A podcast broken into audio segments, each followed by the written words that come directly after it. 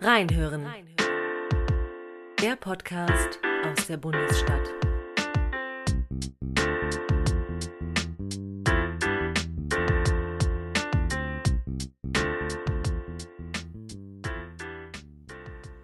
Verehrte Damen und Herren, liebe Hörerinnen und Hörer, die Bonner Akademie und die Bross Stiftung freuen sich schon darauf, Sie wieder persönlich treffen zu können. Bis dahin gibt es drängende, interessante Themen und wahrlich kompetente und kluge Gäste. Die sagen was, weil sie wahrhaftig was zu sagen haben.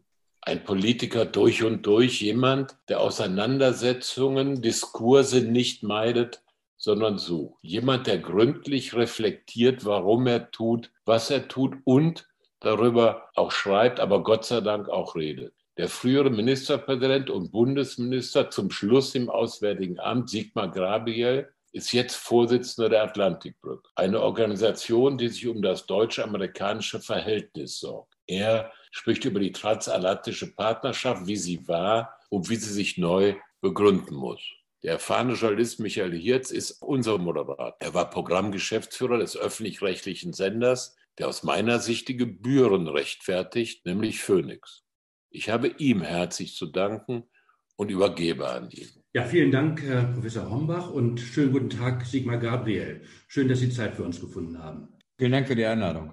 Wenn wir von den USA und von Europa reden, reden wir ja vom Westen, gerne auch von der Wertegemeinschaft des Westens. Nach vier Jahren Donald Trump, gibt es diese Wertegemeinschaft eigentlich noch? Gibt es den Westen noch in unserem äh, Verständnis? Oder ist das inzwischen ein abgeschlossenes Kapitel der Geschichte? Na, der Westen war nie ein rein geografischer Begriff, sondern er meinte die Gemeinschaft von Staaten, die für Demokratie, für Freiheit, Rechtsstaatlichkeit, Menschenrechte, Pressefreiheit eintrat. Und ich würde sagen, natürlich gehören die Vereinigten Staaten immer noch dazu. Die letzte Präsidentschaftswahl war schwierig, aber die Debatte, die hier manchmal bei uns in Deutschland geführt wurde, als sei Amerika sozusagen kurz vor dem Coup d'etat und kurz davor, ein Land einer Diktatur zu werden, die war natürlich ziemlicher Unfug. Das ist ein schwieriges Land. Es ist, gibt eine schwere Spaltung in dem Land, aber alle demokratischen Institutionen funktionieren. Und jetzt hat es auch wieder einen Präsidenten, der bereit ist, mit anderen demokratischen Staaten der Welt zusammenzuarbeiten. Deswegen, der Westen ist nicht mehr so stark und so dominant, wie er es früher war. Aber er ist natürlich da und er muss sich gemeinsam überlegen, wie er, wie er die Welt gestalten oder mitgestalten will, wie er die Balance in der Welt schaffen will. Ja, die Europäer und besonders wir Deutschen trauern ja einer transatlantischen Partnerschaft hinterher, die vielleicht nie so strahlend war wie in unserer Erinnerung. Aber dennoch hat nicht die Abwendung der USA von Europa schon lange vor Trump begonnen, denn diese Abwendung ist ja unübersehbar.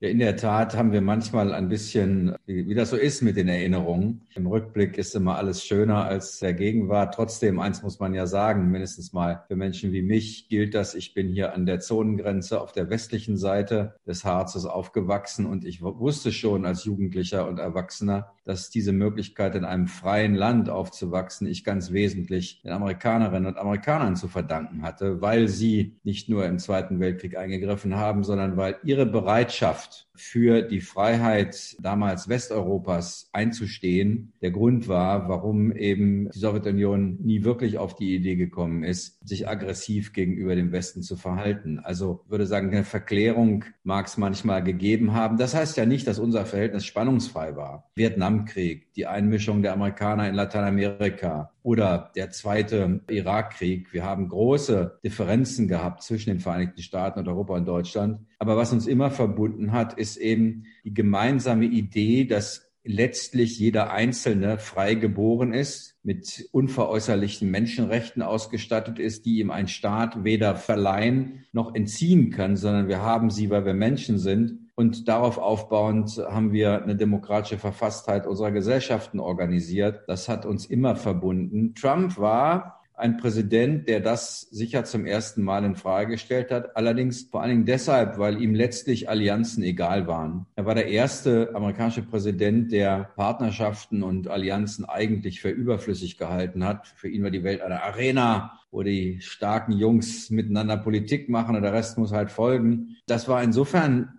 seltsam, weil diese Fähigkeit, Allianzen zu bilden, das hat Amerika immer von Russland oder von China unterschieden. Es gibt keine Alliierten Chinas und keine Alliierten Russlands. Es gibt Abhängige, ja, aber nicht Alliierte. Das war der eigentliche Machtmultiplikator der Vereinigten Staaten. Und jetzt ist etwas eingetreten, was lange vor Trump begonnen hat und letztlich mit dem Fall des Eisernen Vorhangs zu tun hat. Die Amerikaner haben relativ schnell begonnen zu debattieren, was heißt das eigentlich, dass letztlich die Sowjetunion verschwunden ist? Ist es richtig, wie Francis Fukuyama gesagt hat, End of History, der demokratische Kapitalismus hat gewonnen, das Ende der Geschichte ist erreicht? Oder verschieben sich die globalen Machtverhältnisse und zwar in Richtung Indo-Pazifik, in Richtung China? Und deshalb haben sich die Vereinigten Staaten schon lange vor Donald Trump stärker China und weniger Europa gewidmet. Europa ist nicht mehr im Zentrum des amerikanischen Interesses, weil Russland nicht mehr der zentrale Gegner ist. Russland ist ärgerlich aus Sicht der Amerikaner, aber es ist ein bisschen so, wie Helmut Schmidt das mal gesagt hat. Russland, das ist Obervolta mit Atomraketen. Also ein militärischer Gigant, aber ein wirtschaftlich ganz schwache Beinchen kein Herausforderer, kein Wettbewerber für die USA. Der sitzt in China und deshalb werden die Amerikaner weniger europäisch und mehr pazifisch und das wird auch auf Dauer so bleiben. Und deshalb wird diese alte Rolle, die die Amerikaner in Europa wahrgenommen haben, quasi auch einen großen Anteil, den überwiegenden Teil der europäischen Sicherheit zu tragen, sich in der europäischen Nachbarschaft in Afrika, in Arabien zu engagieren, manchmal zum Guten, manchmal zum weniger Guten. Das alles wird abnehmen und die Europäer werden eher eher vor schwierigeren Zeiten stehen, weil keiner mehr da ist, der sozusagen jedes Risiko auf seine Schultern lädt. Das war ja auch ganz schön für uns. Wir konnten uns um uns selber kümmern. Für den Rest hatten wir ein bisschen die Franzosen, ein bisschen die Briten im Weltsicherheitsrat, aber eigentlich die Amerikaner. Wenn es gut ging, haben wir bezahlt. Wenn es nicht gut ging, haben wir gemeckert. Das wird vorbei sein. Und die letzten vier Jahre waren insofern wunderbar, weil wir hatten immer jemanden, der schuldig war. Das war immer Donald Trump.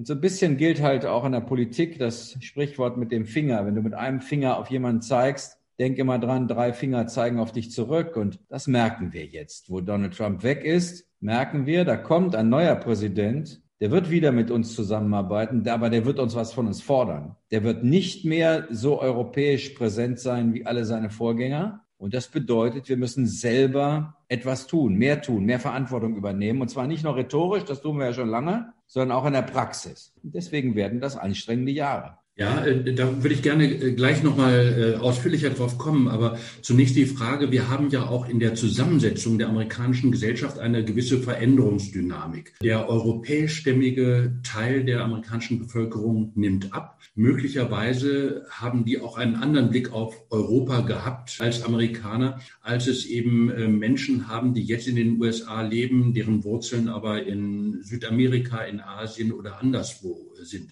Ist das auch ein Faktor, den es zu berücksichtigen gilt bei der künftigen Politik? Ja, ganz sicher. Also erstens, wir haben eben nicht mehr zigtausend GIs, die über Jahre hinweg in Deutschland leben und im Zweifel hier heiraten, Kinder kriegen und dann irgendwann zurückgehen in die USA. Und zweitens, das ist der wichtigere Wandel. In ein paar Jahren von jetzt, dann wird die Mehrheit der amerikanischen Bevölkerung keine europäischen Wurzeln haben, sondern afrikanische, lateinamerikanische, asiatische. Sie können das ganz gut heute in Harvard sehen. Es ist weit schwieriger geworden, wenn Sie in die Politikwissenschaften oder in die äh, Geschichtswissenschaften gehen, noch Studierende zu finden, die sich für Europa und für Deutschland interessieren. Das ist was Normales. Wenn ich Politik oder Geschichte studiere, dann blicke ich möglicherweise eher in die Richtung der Länder, aus denen meine Eltern oder Großeltern gekommen sind, als nach Europa und nach Deutschland. Und das merken wir. Die Zahl derjenigen, die sozusagen sich dafür interessieren, nimmt ab. Insgesamt muss man damit rechnen, dass eben auch solche Gesellschaften mit weniger Sentimentalität auf uns schauen und mehr wissen wollen, was bringt uns diese Partnerschaft eigentlich. Auch Joe Biden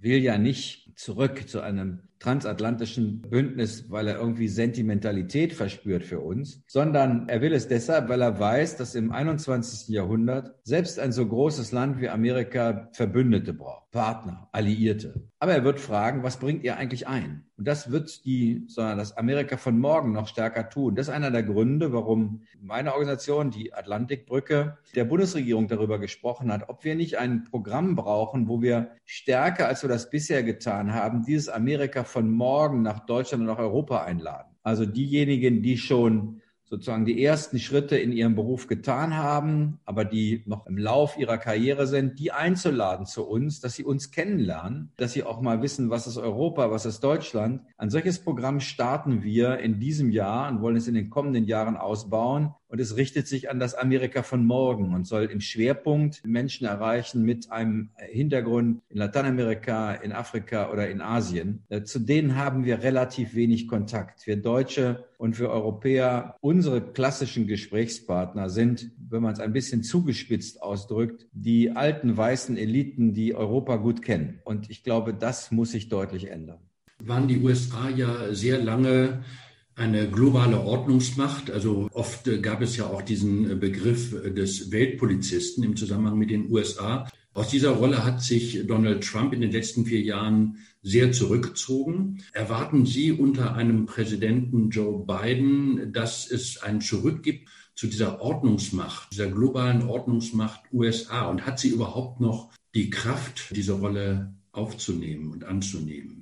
Das muss man ein bisschen unterscheiden. Wenn wir über den Weltpolizisten reden, dann denken wir immer sofort an die militärischen Interventionen der USA. Die werden sicher abnehmen. Es gibt eine große Müdigkeit über alle Parteigrenzen hinweg in Amerika. Äh, Stop the Endless Wars. Das war nicht nur ein, Slogan von Trump, sondern der erste, der das gesagt hat, war Bernie Sanders, also der linke Demokrat. Amerika will aus diesem dauerhaften militärischen Engagement raus. Das Problem für uns ist, es gibt eine alte Regel, da wo der Polizist von der Straße verschwindet, tauchen die Gangster auf. Und das erleben wir, dass dort, wo die Amerikaner ein Vakuum schaffen, da treten andere Mächte, und zwar in der Regel keine Demokratien, in dieses Vakuum ein. Der Iran, Russland, die Türkei, Vereinigte Arabische Emirate, überall kommen militärische Fußabdrucke dorthin, wo die Amerikaner ihre Präsenz reduzieren. In Afghanistan werden das die Taliban sein. Die Frage ist, ist das eigentlich etwas, was uns interessieren muss? Oder sagen wir, nö, das geht uns nichts an? Ich glaube, die Flüchtlingsdramatiken, die wir gesehen haben im Ausbruch von Bürgerkriegen, das Elend, das dort, wir dort äh, gesehen haben, zeigen uns, es gibt nichts, wo wir uns raushalten können. Also diese Vorstellung, Deutschland wird so eine Art Schweiz, wirtschaftlich erfolgreich und ansonsten halten wir uns aus allem raus, das wird nicht funktionieren. Wir werden immer drin sein im Zweifel eben auch wieder leider mit großen Flüchtlingszahlen und anderen Problemen. Die Amerikaner werden allerdings ihre globale Rolle als Ordnungsmacht einer Welt, bei der jedenfalls die Demokraten und Joe Biden der Meinung sind, dass sie am besten auf der Basis von Institutionen funktionieren soll, von Verabredungen, von Verträgen der Weltgesundheitsorganisation, der Welthandelsorganisation,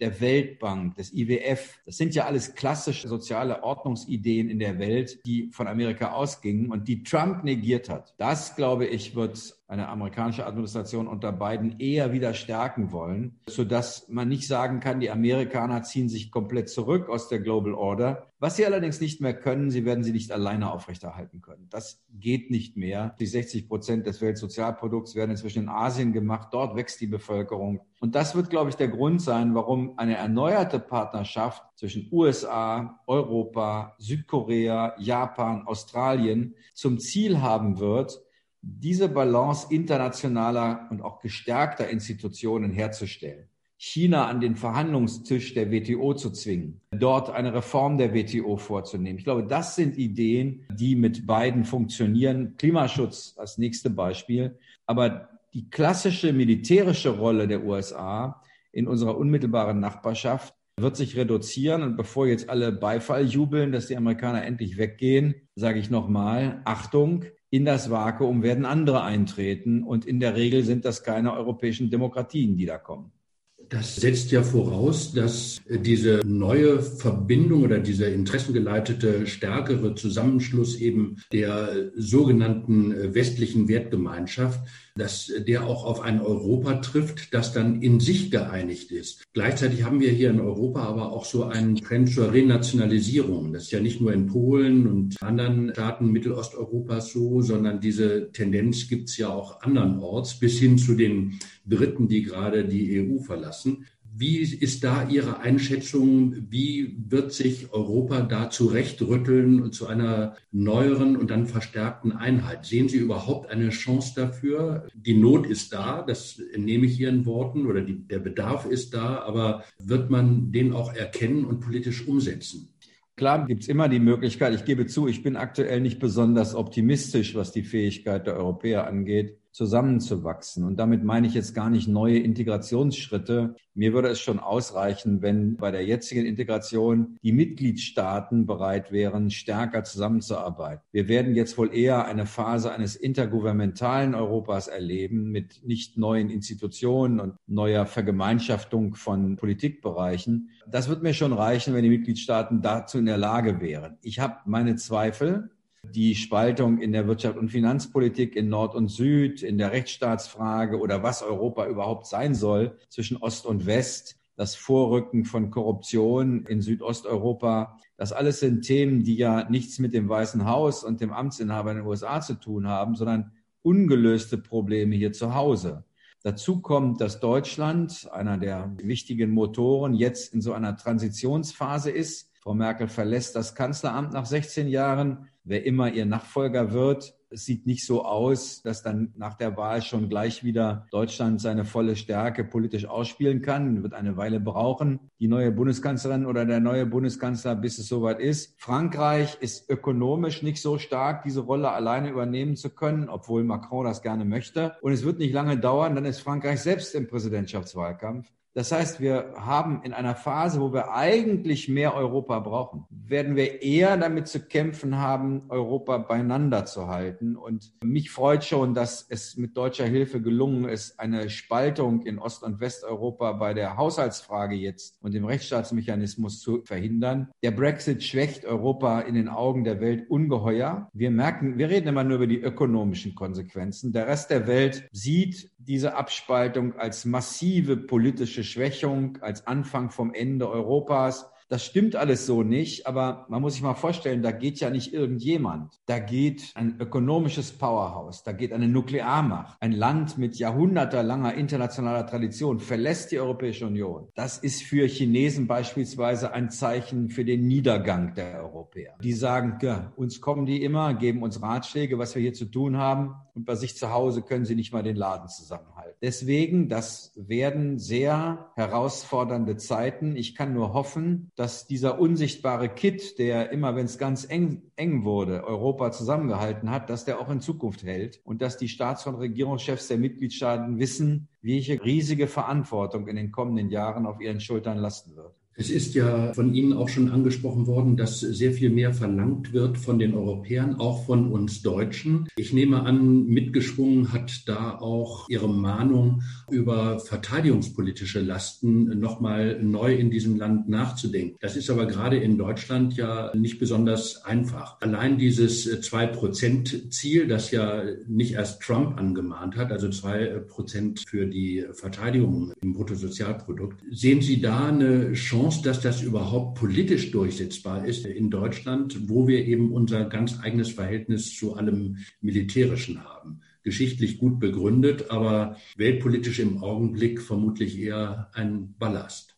Also die Tatsache, dass unsere Bundeswehr begrenzt einsatzbereit ist, ist ja nicht dem Pazifismus der Deutschen geschuldet, sondern eher der Unfähigkeit der letzten Bundeswehrreform. Also deswegen, man muss mal ein bisschen aufpassen. Es ist ja nicht so, dass sich irgendwie die überwiegende Mehrzahl der Deutschen ein pazifistisches Deutschland wünscht. Was sich wahrscheinlich die überwiegende Zahl der Deutschen wünscht, ist, dass da, wo wir Geld hingeben, es auch anständig verwandt wird und wir nicht sozusagen die U-Boote nicht tauchen können, die Fregatten nicht schwimmen und die Panzer nicht fahren und wir unfähig sind, ein Gewehr zu bestellen. Also fangen wir mal klein an und beginnen mal das, was wir machen, anständig zu machen. Das Zweite ist, wir tun immer so, als ob das eine amerikanische Forderung an uns sei. Das ist es auch. Aber ehrlich gesagt, unsere europäischen Nachbarn, die gucken auch mit großer Verzweiflung auf uns. Ein französischer Kollege hat mal zu mir gesagt, sag mal, so in Afrika, in Mali. Es kann doch nicht sein, dass wir Franzosen immer kämpfen und ihr Deutschen, ihr fotografiert nur. Das zeigt, dass unsere Nachbarn der, schon der Überzeugung sind, wir dürfen Afrika und den arabischen Raum nicht endlosen Bürgerkriegen überlassen. Wir dürfen da nicht Boko Haram überall Raum geben. Das heißt, im Zweifel muss man dort auch robust mit militärischer Gewalt Terroristen stoppen, dass sie die einheimische Bevölkerung nicht terrorisieren. Aber sie sagen, das geht ja nicht, dass wir das alleine machen. Ihr Deutschen müsst mal mitmachen. Ihr seid da, ihr könnt das auch. Aber das Einzige, was ihr macht, ist, ihr fliegt mit dem Hubschrauber und fotografiert. Den Rest eine Straße bewachen, damit Bauarbeiter eine Straße bauen können in den Norden,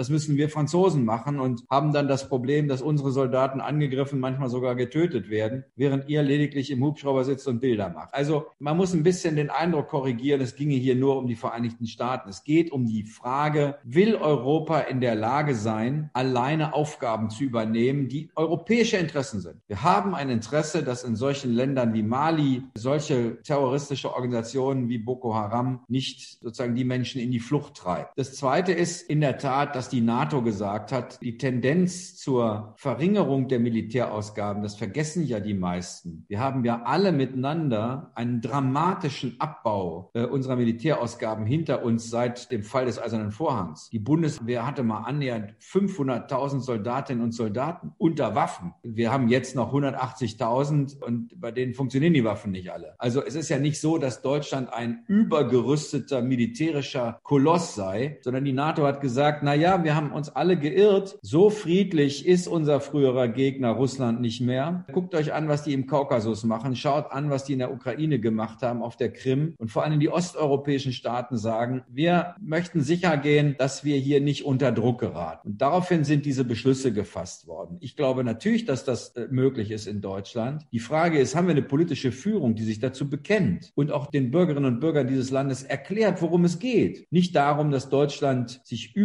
überrüsten will oder jetzt in jedes militärische Abenteuer zieht, sondern im Rahmen der NATO und der Europäischen Union den Teil schultert, den wir schultern müssen. Die Amerikaner und die Europäer haben gleich große Volkswirtschaft. Und die Amerikaner sagen, warum sollen wir 70 Prozent der Verteidigungslasten tragen und ihr 30, obwohl wir wirtschaftlich gleich stark sind? Ihr spart Geld, das steckt ihr ins Gesundheitssystem, in die Bildung, in die Infrastruktur und wir geben das Geld für eure Verteidigung aus. Mein Vorschlag ist, damit keiner Angst haben muss vor Deutschland, 1,5 Prozent in die Bundeswehr zu geben und dann nochmal 0,5 Prozent in die NATO-Fonds zur Verteidigungsfähigkeit Osteuropas. Das machen nämlich bislang nur die Amerikaner. Das ist ein Vorschlag, den ich mit einem polnischen Kollegen, mit Janusz Reiter, entwickelt habe, weil es ja manchmal die Angst gibt, dass die deutsche Bundeswehr, wenn da jedes Jahr 80 Milliarden reinfließen, dass die nach zehn Jahren zu groß wird. Lasst uns das sozusagen die Bundeswehr selbst instand setzen und dann aber was dafür tun, dass die Polen und die Balten merken, wir übernehmen Verantwortung auch für die Sicherheit in Osteuropa. Diesen Eindruck haben sie bislang nicht. Das ist ein Keil, der in der NATO sitzt. Und das würde ich finden, ist in unserem deutschen Interesse, dass unsere Nachbarn wissen, auch in der europäischen Verteidigungspolitik stehen wir Deutschen an ihrer Seite.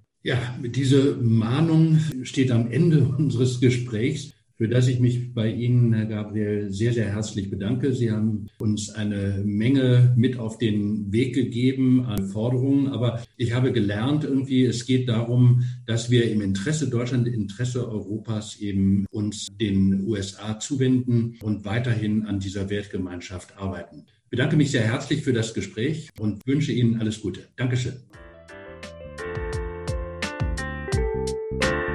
Reinhören, reinhören.